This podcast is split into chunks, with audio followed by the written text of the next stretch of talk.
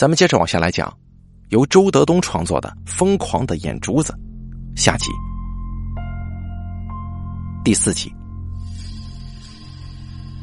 不知过了多久，那根马杆竟然下楼了。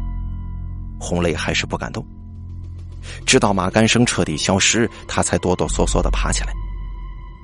而这个时候，又有人从楼梯上跑来，声音很乱。红雷以为是邻居，可没想到的是，这些人停在了他的门前，乒乒乓乓的敲了起来。他不敢说话。终于，这些人不敲了，有人把什么东西捅进了锁眼，鼓捣了一阵子，啪嗒一声，锁就开了。紧接着，房门一下子被人给撞开。冲进来三个穿便装的人，其中一个人喝道：“你叫红雷吗？”然后红雷被抓了。一个矮个子的警察驾车，一个年轻的警察坐在副驾驶的位置，一个老警察跟红雷并排坐在后座上。红雷的手腕上戴着一副冰凉的旧手铐，有的地方都上锈了。红雷悄悄的扩了扩两条胳膊，感觉。他依然尽忠职守。老警察像是聊天一样问道：“红雷啊，你知道为什么抓你吗？”从口音上来判断，他是拱平市的警察。红雷小声说：“知道。”“嗯，知道就好。”红雷又说：“你们知道吗？那家伙变成鬼了，他一直在追赶我。”我希望被你们抓到，这样我才安全呢。老警察把脑袋转向窗外，丢来一句话：“有话回去说吧。”过了一会儿，红雷忍不住又说起来了：“他的眼珠子就像是一个摄像头，四处滚动，不管我跑到哪儿，他都能看见我。嘿，你们警察要是有这样的仪器，抓歹徒不就容易多了？”老警察不再说话。他在观看广州的夜景。红雷继续说：“那两只眼珠子还很会隐蔽，有的时候变成玻璃球藏在小孩手里，有时候藏在瞎狗的眼睛里，有的时候藏在毛绒玩具的眼睛里。”坐在副驾驶座位上的年轻警察听着听着，一下子笑出声来了。老警察打了个哈欠，靠坐在座位上，闭上了眼睛。红雷有些无趣，也不再说了。他知道这两个警察不相信他的话，肯定以为他疯了。很快，警察来到了广州火车站，广场上有无数双眼睛，焦急的、喜悦的、警惕的、犯愁的、木然的、顾盼的、寻觅的。一个女人走了过来，朝红雷抛了一个媚眼：“哎，要车票不？”红雷感觉这个女人很眼熟。她不是在三番火车站卖给他车票的那个吗？红雷说：“哦，要。”那个女人看着他的眼睛问道：“你去哪儿啊？”红雷反问：“你的票去哪儿了？”“去拱平中铺。”“行，那我就要去拱平。”老警察走了过来，对那个女人说：“我们是警察，不许你跟犯罪嫌疑人交谈。”那个女人瞪了老警察一眼，很是不满的走了。而红雷却十分疑惑：这个女人怎么突然在广州出现了呢？矮个子警察是当地的刑警，另外两个警察向他道了谢，告了别，然后带着红雷走进了火车站。上车之后，年轻警察在上铺，红雷在中铺，老警察在下铺。暑假结束了，火车上十分拥挤，一片嘈杂。火车开动之后，红雷说：“我我想去上厕所。”老警察跟年轻警察互相看了一眼，老警察站了起来，说道：“走吧。”红雷在前，老警察在后，来到了厕所前面，里面有人。红雷扭动了起来。被抓之前，红雷小便失禁，现在他又挺不住了。厕所里的人终于出来了，是个中年妇女。红雷正要跨进去的时候，老警察却揪住了他的肩膀，低低的说了一句：“你别耍花招啊！”“哦，我不敢。”不敢。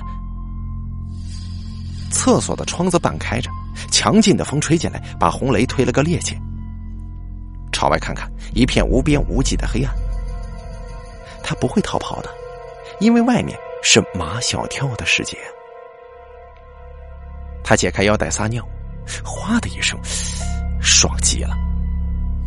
可是突然，他一下子把尿憋住了，瞪大双眼朝下看。厕所里又冒出了一只眼珠子，他闪了闪，就从黑洞洞的便坑里掉下去了。红雷提着裤子，一下子就冲出了厕所。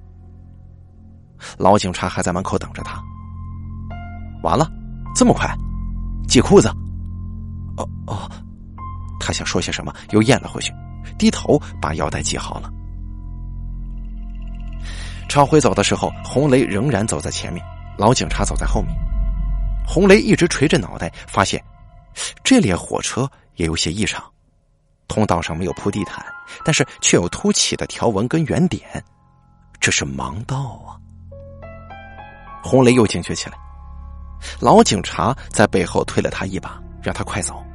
他只好加快了脚步，但还是不忘把每个铺位上的人都打量了一遍。他没有发现那个叫马小跳的人。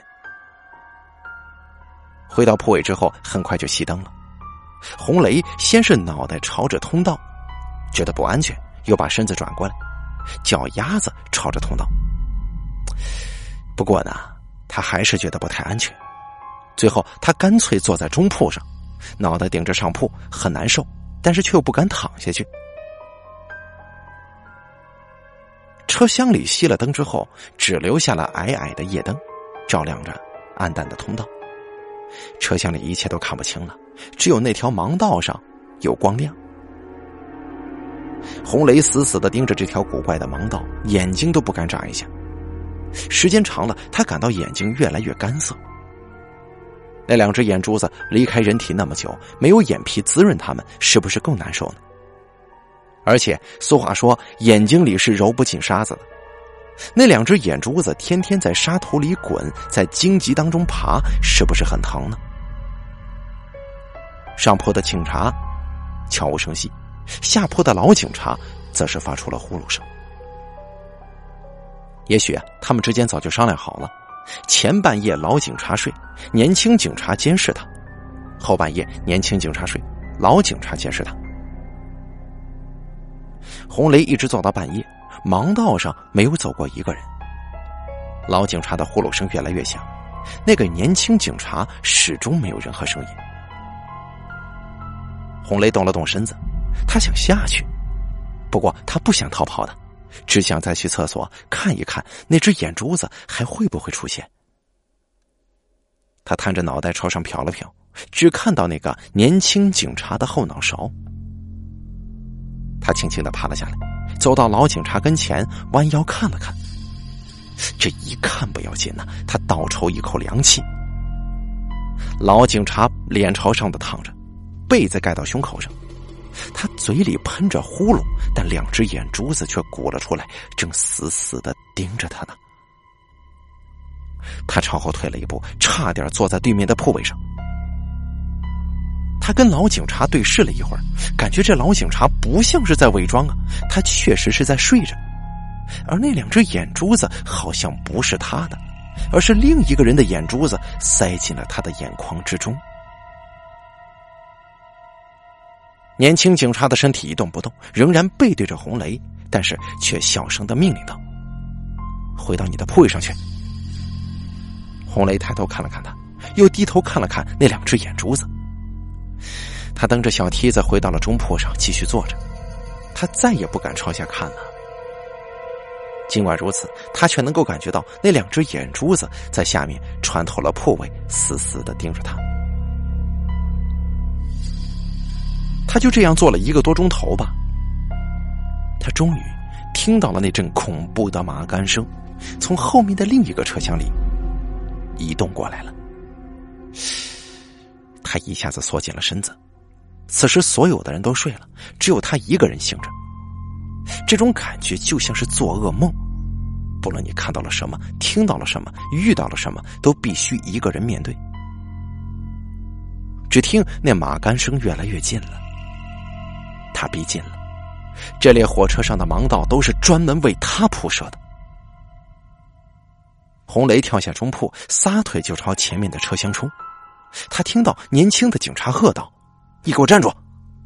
但是他已经顾不上这么多了，跑过车厢连接处，冲进另一节车厢继续奔跑。而年轻警察敏捷的追了上来。在红雷跑过三节车厢之后，迎面跑过来两名乘警，拦腰把他抱住了。年轻警察跑上来，将红雷按倒在地，改成了背靠。红雷哆哆嗦嗦的说：“鬼鬼鬼来了！”第二天，红雷回到了拱平市。他在刑警队下了车，发现院子里铺设了很多条盲道，纵横交错，通往各个房间。他的心立刻就提溜起来了。走进询问室，红雷坐在了一把孤零零的铁椅子上。这个时候，老警察已经把他的手铐从身后移到了身前。老警察在破旧的办公桌前坐了下来，开始做笔录。姓名：洪雷。我问你姓？姓季。姓名：洪雷。年龄：二十四岁。家庭住址：水岸双桥小区 C 座一单元四零二室。那是你家吗？对，对不起啊，那是眼科。红雷这会儿可没心思回答老警察的问题，他一直在观察老警察的眼睛。老警察也发现了这个问题，他把笔一摔，呵斥道：“你看什么看呢？”红雷相信这两只眼珠子不是老警察的，肯定被替换了。老警察五十多岁，他的眼珠子不可能这么年轻。以前红雷没见过这个警察，但是这两只眼珠子却是那么的眼熟。另外，这眼珠子射出的光芒，并不是一种正义的愤怒，而是一种来自私人的仇恨。红雷哆嗦了起来，他抬起戴着手铐的双手，指着老警察的眼睛，惊恐的问：“你，你是不是姓马呀？”老警察说：“现在是我问你，不是你问我，把头低下去。”红雷刚一低下头，但是他看见了一条盲道。他从讯问室的门外扑进来，一直扑到他的脚下，接着他就听到了那阵马杆声。他抬起头问老警察：“哎，你听到了吗？那个盲人来了。”老警察说：“这不关你的事儿，老实回答问题。”他再次朝外看了看，马小跳已经走进刑警队大门了，顺着盲道朝讯问室走来。他大声叫了起来：“你们得保护我的人身安全呐！那个盲人来了！”老警察朝外看了看，说：“你不要装疯卖傻的，哪有人呢？”红雷死死的盯着老警察的眼睛，他发现那两只眼珠子传递出了一丝狡黠的笑。他发现自己上当了，于是猛地跳起来，三步就扑到了老警察跟前。伸出手朝对方的两只眼睛抠去，他必须要捏碎他们。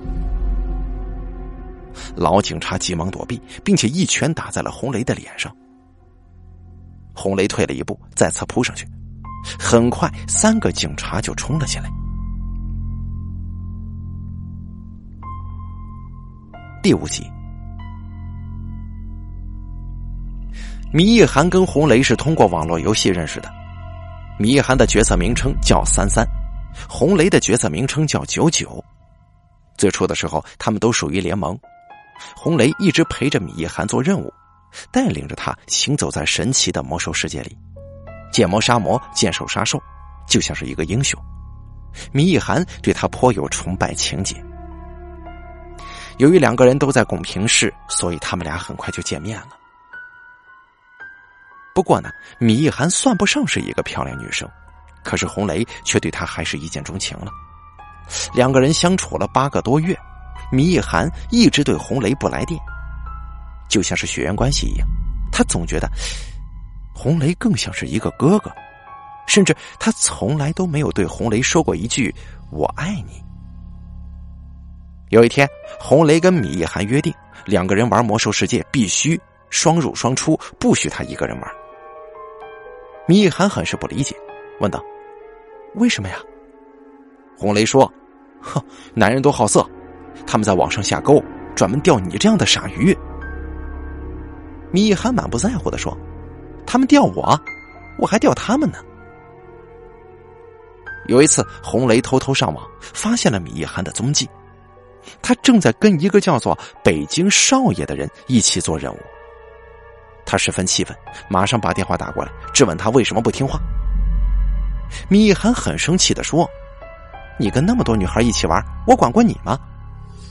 你为什么不管我啊？说明你不在乎我。我为什么管你？说明我在乎你啊。”最后两个人大吵一通，把电话摔了。从那以后啊，米一涵越来越感觉红雷对他的管制已经达到了变态的地步。不管他跟谁一起玩游戏做任务，他都会大发脾气。实际上，红雷一直很戒备的那几个男网友，都跟米涵没发生过任何事儿。而马小跳跟米涵只在网上聊了一次，竟然一拍即合呀！马小跳的家在三藩县，他没什么学历。从小就爱弹吉他。去年，他一个人来到拱平市，在酒吧唱歌。他五官清秀，嗓音迷人，米涵一见他就喜欢上了。他没想到，那天红雷悄悄的跟踪了他，并且目睹了他跟马小跳到宾馆开房。他更没想到，一周之后，他就把马小跳给残害了。第六集。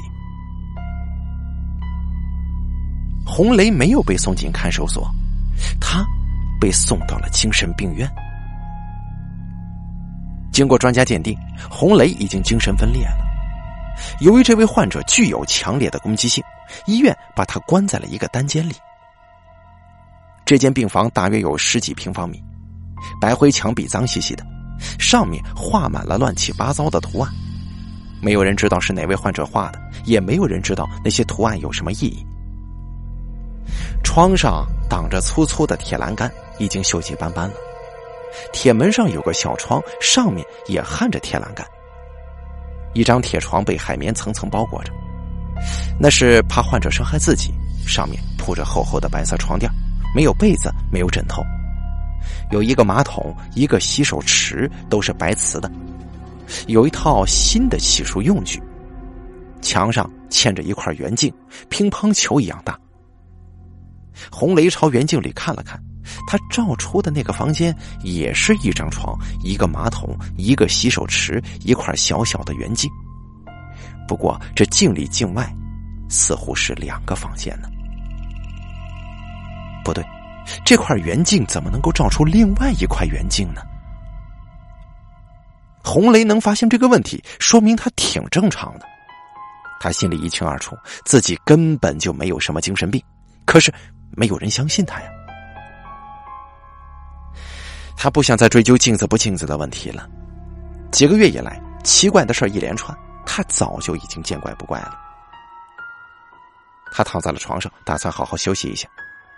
每个患者进来之后，一般都会大喊大叫，而红雷却不同，他的脸上甚至露出了一丝满意的笑容。这些铁栏杆让他感到了安全。下班之后，大夫们都回家了，病房区的患者有人哭有人笑，十分热闹。不过红雷不哭不笑，他躺在床上，幸福的闭上了眼睛。他有很多很多天都没有踏踏实实的睡过觉了。不过就在这个时候，有个声音引起了红雷的注意。那是一个女人的声音，在走廊里十分凄惨的叫着：“红雷。”我好想你啊！啊，是易涵。红雷一下子坐了起来，他冲到门前，从小窗子里看出去。走廊空荡荡的，不见一个人影。对面病房的小床内挤着几颗精神病的脑袋。他们见到红雷这张陌生的脸，显得很是兴奋，一起大喊大叫起来。红雷他就听不到米一涵的声音了。他一步步的退到床上，心中有些酸楚，摸摸口袋找手机，手机已经被警察拿去了，又转交给了精神病院的医务科。此时此刻，他想给米涵打个电话都不可能了，他只好平平的躺下来。他回想往事，觉得其实怪事儿啊，很早就出现了。比方说，他跟米涵刚刚玩游戏的时候，他的角色名字叫九九，米涵的角色名字叫三三。他幻想跟米涵天长地久，但是米涵却拆散了这段姻缘。还有，情人节那天，他明明给他买了九十九朵玫瑰花，怎么到了他的手上却变成了九十三朵呢？继续往前想。他认识米一涵的那天是去年的九月三日。八个月之后，他发现米一涵跟马小跳去开房的那天是五月的第一个星期三。红雷为了监视米一涵跟什么人来往，在他的电脑上放置了木马程序。在电脑方面，米一涵绝对是个菜鸟，他一定不会发现。于是，米一涵在网上的一举一动都在红雷的眼皮底下。米一涵并不是一个放浪的女生，在网上经常有男生泡她，都被她给骂跑了。直到遇见马小跳，她突然之间就变了。红雷清晰的记得，他们在聊天当中有过这样一句对话。米一涵说：“认识你对于我来说是个意外。”马小跳说：“遇见你却在我的意料之中。”那天呢，两个人聊到凌晨三点多钟，最后还恋恋不舍，就约定晚上见面。而就在那天，红雷失去了他。在凄冷的马路上，在心爱的女孩跟网友偷情的那个楼下，红雷万箭穿心。他怎么想都想不通，他对米一涵那么好，他却没有把自己最珍贵的东西献给他，而是如此轻易的就献给了初次相见的马小跳。这是为什么呢？半夜了，那些精神病人叫累了，渐渐安静下来。这家精神病院坐落在郊外，连一声狗叫都听不见。走廊里的灯光从小窗照射进来，显得十分苍白。红雷在床上翻来覆去的睡不着，一直在思念米一涵。病房中，除了他，还有数不清的生命。他们是蟑螂，肆无忌惮的在地上、床上、墙上爬来爬去。红雷懒得杀死他们。不论什么地方，如果太安静了，肯定就会出现一些异常的声音，不是吗？就好像有什么人在走廊里轻轻的敲墙。噔噔噔！红雷一哆嗦，猛地坐了起来，盯住了病房的铁门。这声音可不是敲墙的声音呢，而是盲人用的马杆探路的声音。他来了，而蟑螂们好像也听见了这个声音，一转眼都不见了。那根马杆左敲敲，右探探，离他越来越近了。红雷跳下床，冲到窗前，使劲拽铁栏杆，但是他却纹丝不动。外面是一排高大的树，阴森无比。一双不知是什么动物的眼睛藏在茂密的树叶之中，阴冷的望着他。他朝外面大声喊起来：“大夫，大夫，救命啊！”精神病院里一片寂静，并没有人回应他。在这个地方大喊大叫，那太正常了。不过他的声音太吓人了，就像是被人剥了皮，或者说是点了天灯，令人不寒而栗。那双眼睛可能受到了惊吓，飞走了，很快就消失在了夜幕之中。红雷求助无望，转身跑到床前，像狗一样钻了进去，双手紧紧抱住脑袋。而马干生就停在了他的门前。红雷听了半天，再没动静了。他突然想到，自己出不去，对方肯定也进不来呀。于是他悄悄的探出脑袋，朝铁门望。马小跳那张恐怖的脸正贴在小窗的铁栏杆上，一动也不动。这是红雷第一次距离马小跳那么近。马小跳没有戴墨镜，两只眼睛塌陷下去，黑洞洞的，似乎在盯着他，又好像没看他。红雷死死的盯着这张脸，他都快不会呼吸了。马小跳慢慢的提起马杆，试探着插进小窗的铁栏杆，一点一点的朝他伸进来。红雷发现那根马杆对准了他的眼珠子，越伸越长。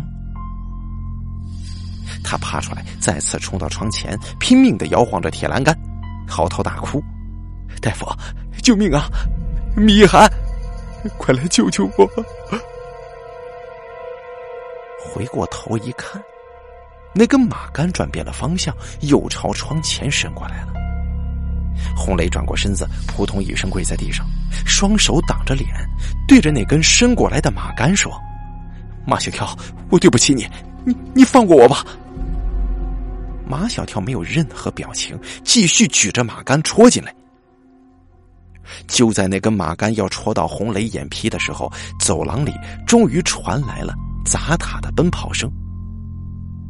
马小跳愣了愣，马杆停在了半空之中，他哑着嗓子说话了：“我不会戳瞎你的眼睛的，你知道为什么吗？因为有了他们，我才能看见你在哪儿啊。”说完，他迅速的把马杆收回去，离开小窗子，一步步的走开了。接着，铁门被打开，冲进来一个保安，还有两个值班大夫。红雷指着走廊，喊了起来：“快抓住那个瞎子！快抓住那个瞎子！”而大夫不说话，直接把他拽到床上，死死的按住了。那个保安控制住了他的两只脚腕子，另一个大夫拿出针，抽进一瓶白色的药。在他的脖子上就扎下去了。红雷很快就感到昏昏沉沉的，大夫跟保安没有观察他，匆匆退了出去，咣当一声，关上了铁门。红雷的眼皮越来越沉，他恍恍惚惚的来到了大街上，看到很多修路的工人在忙碌，他们在到处铺设盲道。在马路上，在立交桥上，在草坪里，在商场里，在楼顶上，把整个城市搞得乱七八糟的。红雷躲开这些盲道，一直朝前走，终于走出了城区，发现野外也有工人在铺盲道，已经铺到了很远很远的地方。最后，这个世界到处都铺设了盲道，红雷无路可走了。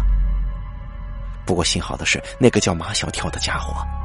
没有在盲道上出现。红雷站在湖边最后一块土地上，不知道该朝哪走了。三个修路工人走过来，其中一个人踢了踢他的脚，说：“哎，麻烦让一让，我们要修路了。”胡雷没办法，只好闭上双眼，跳进了湖中。他是不会游泳的呀，就很快沉了下去。他在水中睁开眼睛，发现湖底也铺上了盲道，平平整整。他卡在湖水中间，上不去下不来，越来越觉得窒息，然后突然就醒了过来。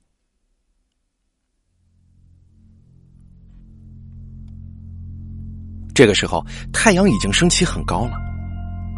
窗外的树上只有几只麻雀在欢快的叫着，走廊里传来那个病人。在唱戏的声音，曲调婉转，尾音悠长。红雷爬起来，警惕的掀起坐垫，没发现眼珠子。他又趴下来，看了看床底下，但是空荡荡的，没发现眼珠子。他走到马桶前，朝里看了看，没发现眼珠子，又朝洗手池当中看了看，没发现眼珠子。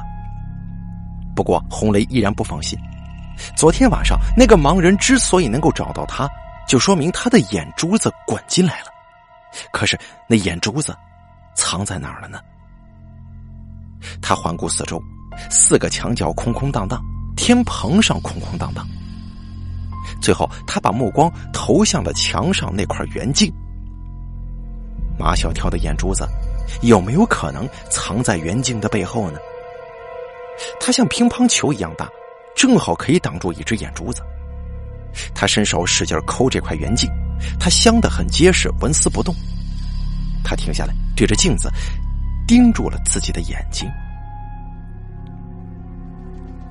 红雷二十四岁了，他当然认识自己的眼珠子。他发觉，此时他在眼眶里转动的两只眼珠子很陌生，根本不是自己的。对，那绝对不是自己的。他死死的盯着镜子当中的眼睛，呼吸越来越急促。他们分明是别人的眼珠子，他们分明是被他挖掉的那两只眼珠子。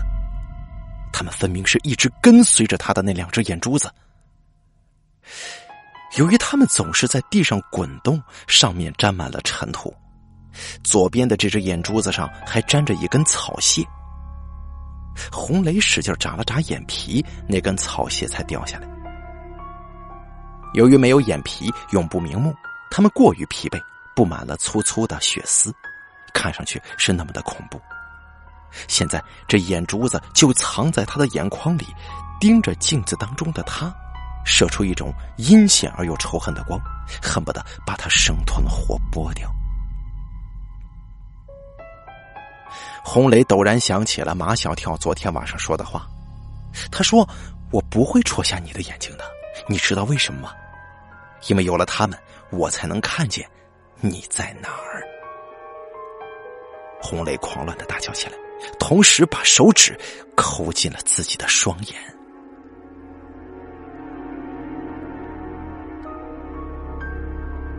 第七集，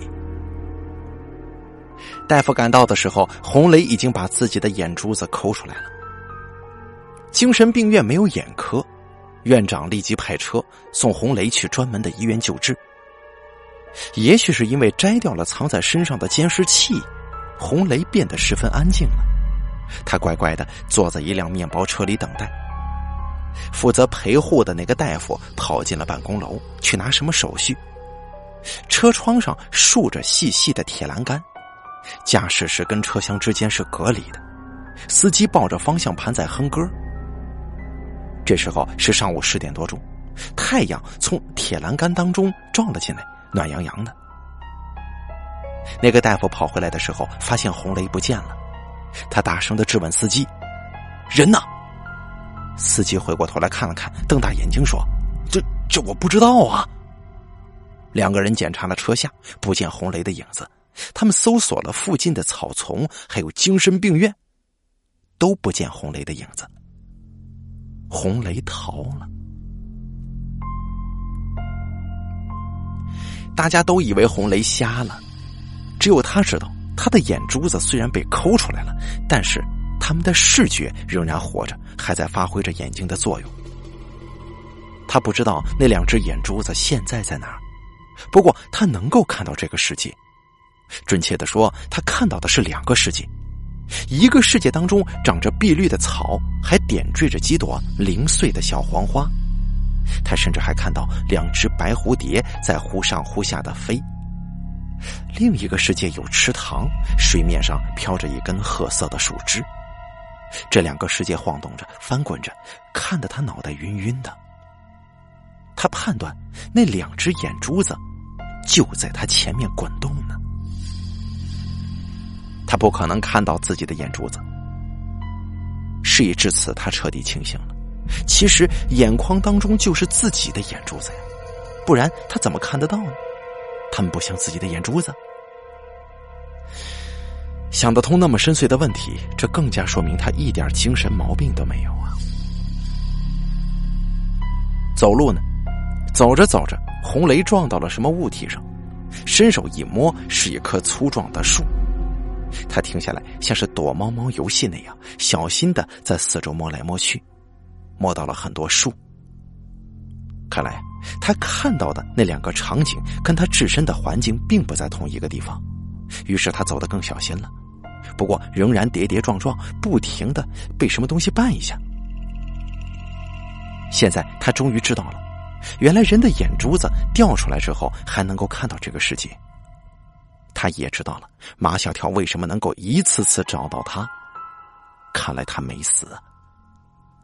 现在他要用意念驱动这两只眼珠子，带领他找到那个小帅哥。他要报仇。这回呀，他得割下他的鸡鸡，挖出他的心，看看这两个东西是不是同一个颜色的。然后把这些东西送给锅巴村的那条黑狗，让他吃了。如果不是这个马小跳，他仍然享受着米一涵的爱，绝对不会沦落到现在这个人不人鬼不鬼的地步。不过可惜的是，他的刀子被警察没收了。没关系啊，把一只玻璃瓶子砸碎，不就有工具了吗？走出了一段路，红雷的视野又发生了变化。一个世界有公路。正巧有一辆二十轮的大卡车开过来，同时，红雷听到远处传来轰轰轰的声音，他判断他的眼珠子离他并不远。一个世界有树，树上还飘着几个塑料袋。与此同时，红雷闻到了一股潮湿的腥味儿，他试探着蹲下来，摸到了水，正是他刚才看到的那个池塘。他甚至摸到了那根褐色的树枝，他捞出来，在手中掂了掂，够长，于是他就握住它，当了马杆，继续朝前走。他的视野在两个世界当中不停的变化，那两只眼珠子似乎滚到了一个小镇，他看到了“古水镇欢迎你”这些字样，他知道这个小镇位于拱平市郊区。他离马小跳越来越近了。第八集，米一涵跟马小跳上床之后，内心一直充满了矛盾。他想抛弃红雷，跟马小跳在一起，但是却不忍心呢，因为红雷对他实在是太好了。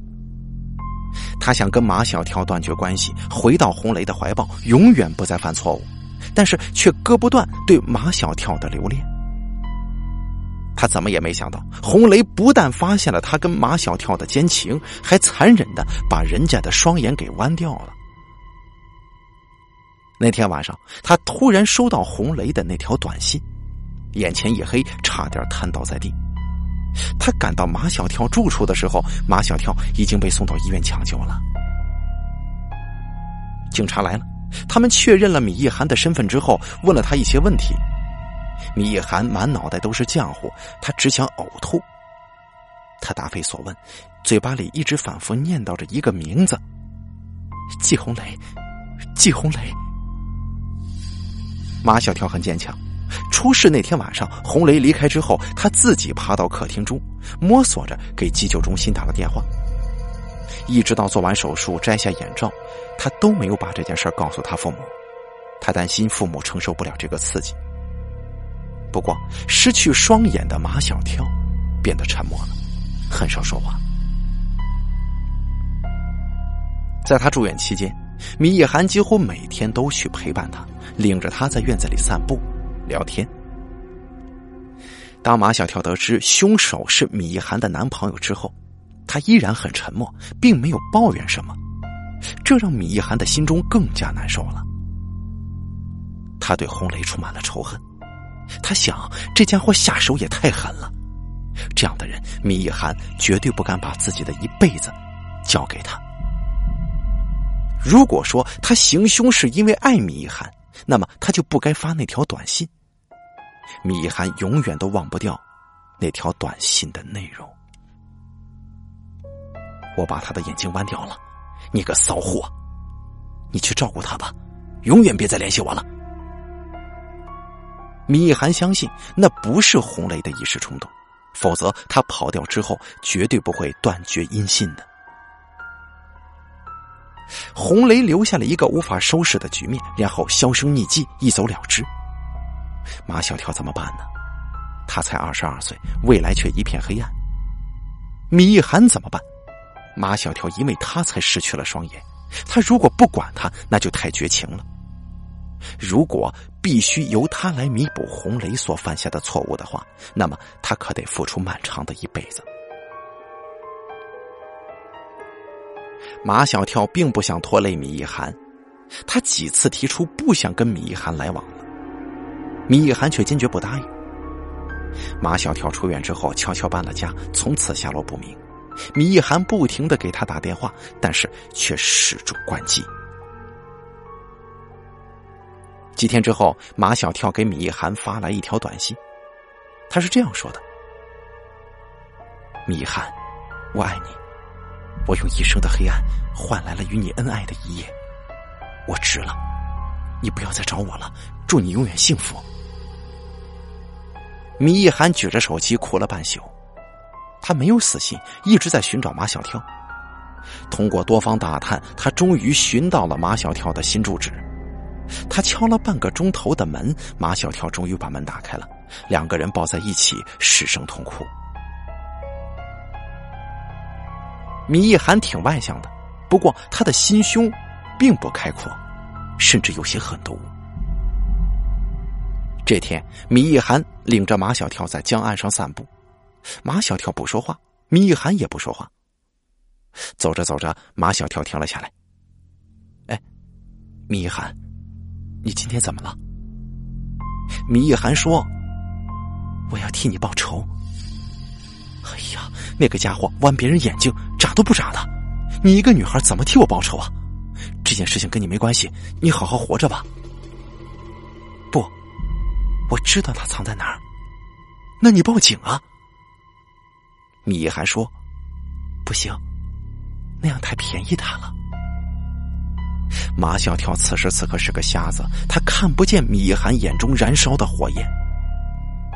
他沉默了半晌，低声问：“那，你打算怎么办？”米一涵说：“你听我的。他要替马小跳报复这个残忍的家伙，他要替自己报复这个不负责任的家伙。”第二天。米一涵在一家专门出售整人玩具的商店买了十几只惟妙惟肖的眼珠子。这个时候正赶上放暑假，米一涵拿出全部积蓄，满世界寻找红雷的蛛丝马迹。虽然他跟红雷只在一起相处了有八个多月，他却去过他的家。那次他在那个小镇待了九天，对他家的家庭情况是了如指掌。他知道红雷的姑姑在三藩县啤酒厂上班，他的舅舅在北京马连道卖茶叶，他的姥姥在郭巴村。他还知道红雷有两个比较要好的网友，一个在哈尔滨，一个在广州。红雷逃走之后，米一涵猜测他不应该去三藩县，他做了这么大案子，肯定如同惊弓之鸟，飞得越远越好。于是，米一涵给红雷的母亲打了一个电话。听口气，红雷的母亲并不知道红雷出了事。于是，米一涵也没说，只说暑假要去北京玩，想去看看红雷的舅舅。红雷的母亲马上给了他电话和地址。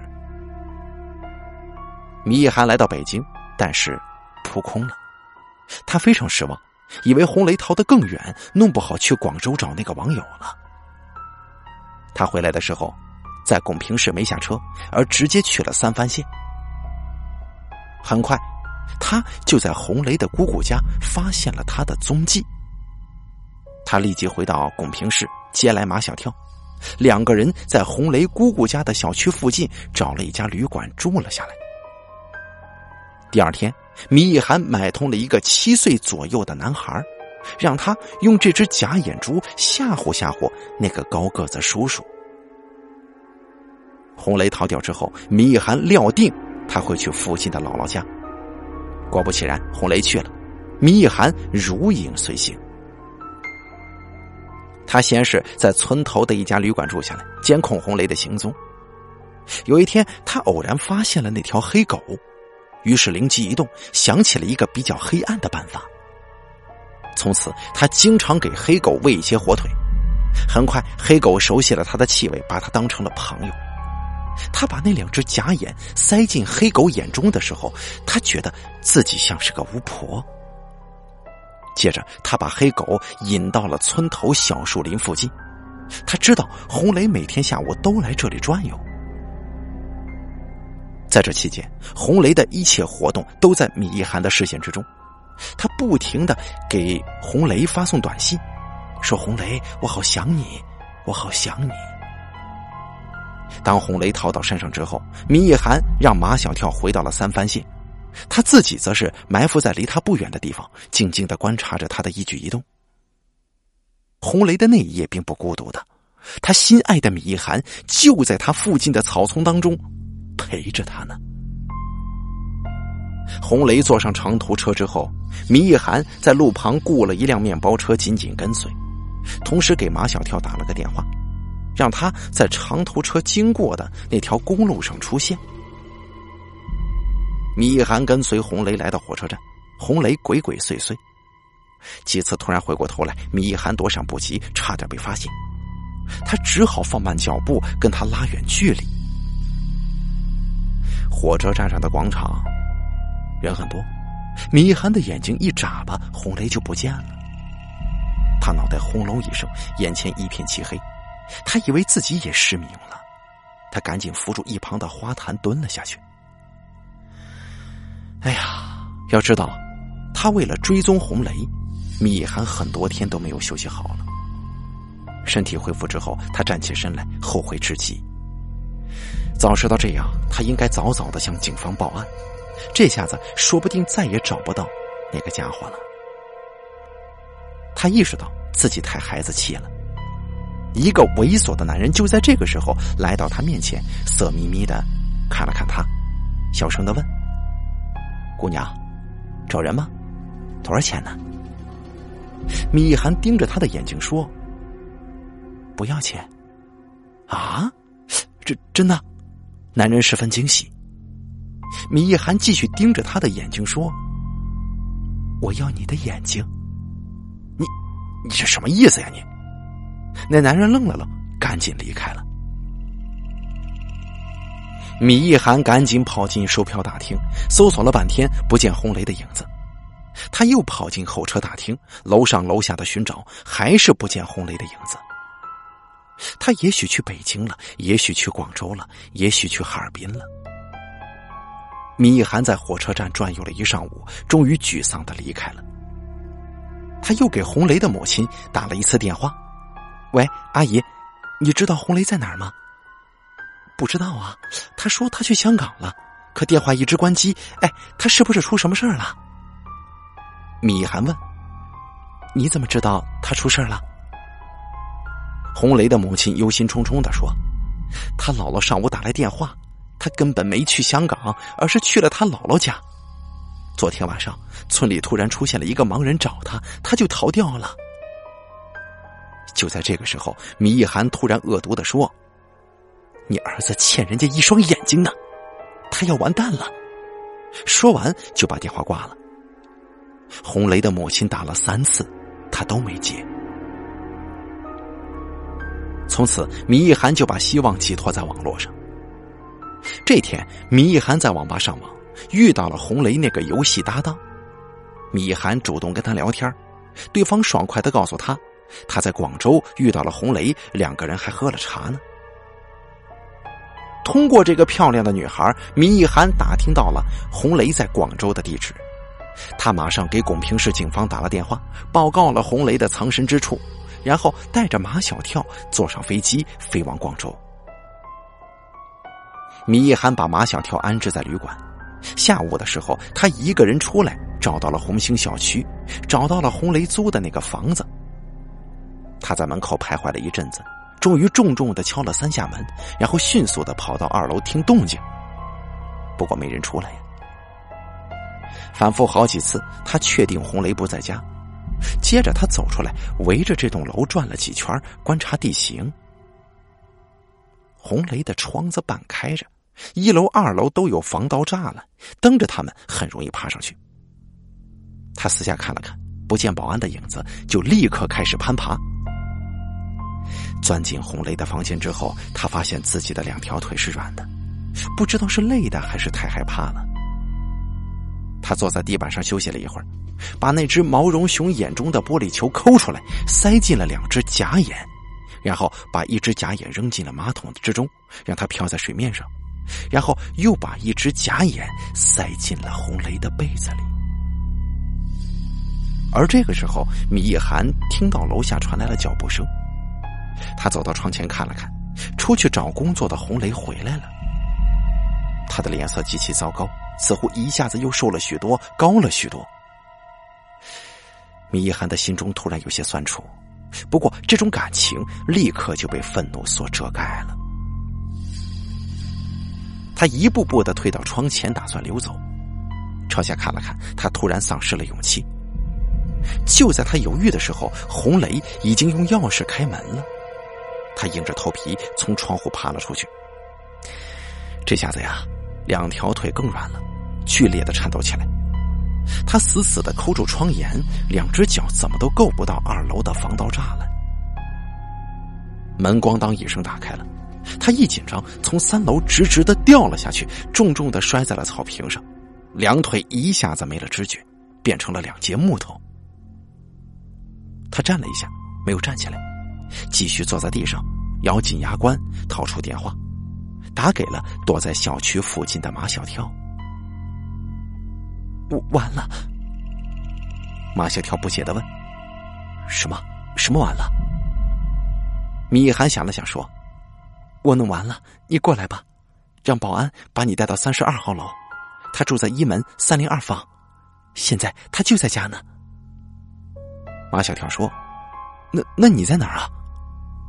米一涵说：“我在附近吃点东西，一会儿再联系你吧。”放下电话，米一涵一寸一寸的爬着离开了红雷的窗下，坐到了一株三角梅旁边，拨通了广州急救中心的电话。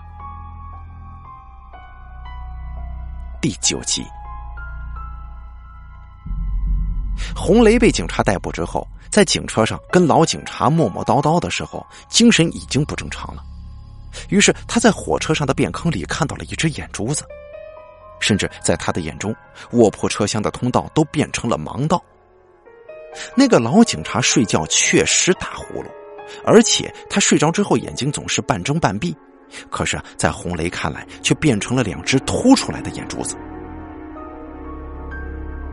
而那些车轮跟铁轨的撞击声，也变成了马杆的敲击声，萦绕在红雷的脑子里。做笔录的时候，红雷非常固执的认为。老警察的眼睛里塞着那两只一直追随着他的眼珠子，差点把他们抠出来。在精神病院，红雷听到米一涵在呼唤他，那是强烈的思念，在一个精神病人的耳中所造成的幻觉。那根马杆越伸越长的马杆，则是过度的恐惧，在一个精神病人的眼中所造成的幻觉。当时大夫给他注射了安定剂。他做了一夜乱七八糟的梦。第二天一早，他认为自己的眼珠子不是自己的眼珠子，于是要把它们抠出来。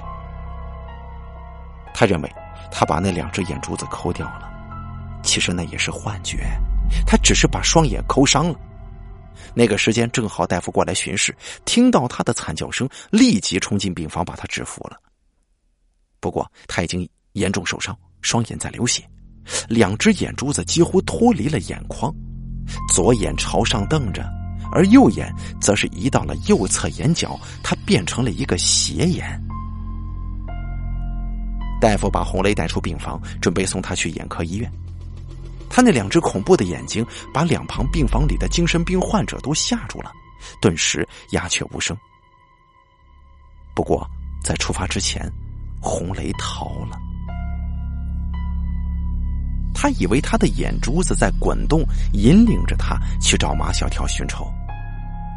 可实际上呢，他的视神经没有完全损坏，还残留着微弱的视力，只是两只眼球都变成了斜视，焦距不能集中，所以说他的视野自然而然的就出现了两个错乱的场景。他用树枝做马杆，变成了另一个马小跳，像是行尸走肉一般的朝前走着。他的视野当中的两个世界在不停的变化，其中一只眼睛看到了“古水镇欢迎你”的字样，而另一只眼睛看到了高高的烟筒。这个时候，他已经接近了拱平市。他不停的朝前走，终于进入了市区。一只眼睛看到了公园的台阶，一只眼睛看到了公园附近的冷食店。这一切太熟悉了呀！不久之前，他经常跟米涵一起来这里放风筝、打羽毛球、吃冰激凌。黄昏的时候，红雷终于来到了米涵的家，他家住在一楼。红雷的一只眼睛看到了米涵房间的窗子，里面亮着淡黄色的灯光；另一只眼睛看到了落在砖墙上的一只蜻蜓。红雷晃了晃脑袋，又摸索着朝前走了几步，终于一只眼睛看到了米一涵，他的腿上打着石膏，依偎在什么人怀里。他的另一只眼睛则是看到了马小跳，他戴着墨镜，怀中好像是抱着什么人。接着，红雷的耳朵听到了马小跳跟米一涵的对话。马小跳说。如果不是为了我，你的腿就不会。米一涵说：“你听过那个故事吗？瞎子跟瘸子相爱了，他们生活在一起。瞎子天天背着瘸子，瘸子给瞎子指路。从今天起，你做我的双腿，我做你的眼睛。你不要想再甩掉我了。这样的话，这辈子就没有人背我了。”马小跳一下就把米一涵抱紧了。米一涵闭着双眼躺在马小跳怀中，心中充满了幸福。从广州回来之后，由于双腿摔残，米一涵一直没有出门。马小跳天天陪着他。此时，米一涵的父母出去遛弯了，他们知道宝贝女儿更喜欢跟马小跳单独在一起。外面的风越来越大，窗子。啪啪响，不知道什么鸟嘎嘎的叫了两声。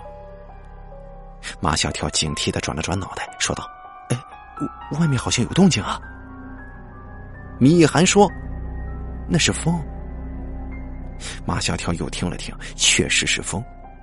他放下心来，低头亲吻米一涵。而这个时候，两个人还以为红雷在看守所里呢。并不知道他被转到了精神病院，更不知道他已经逃出来了。米一涵跟马小跳忘情的接吻，突然，米一涵停了下来，推开马小跳，朝窗子看了看，一下子瞪大了双眼。窗外幽暗的暮色之中，站着一个瘦骨嶙峋的男生，房间里的灯光照着他，脸色显得十分苍白。他眼眶四周。凝固着黑红的血迹，两只眼珠子鼓出来，有一只甚至悬挂在眼眶外了，朝上瞪视着；而另一只则是移动到了眼角，朝旁边斜视。还是要提起那句话：眼睛是心灵的窗户。现在，这两扇窗户已经破损，因此从那张苍白的脸上读不出任何感情来。过了半天，米涵才意识到，窗外的那个人正是红雷。红雷把一条胳膊慢慢的举了起来，他的手里握着一束玫瑰花。米涵当然记得，情人节那天，红雷给他买了九十九朵玫瑰花，不知为什么缺了六朵，而此时此刻，他手中正是六朵玫瑰花。那两只恐怖的眼珠子竟然渗出了泪水。红雷怯怯的说：“亲爱的，补上这六朵，我们就久而久之了。”这六朵玫瑰花看上去应该是从野外摘来的，那么红，像是血一样。好了，疯狂的眼珠子这个故事全集演播完毕，感谢您的收听。作者周德东，由大凯为您演播。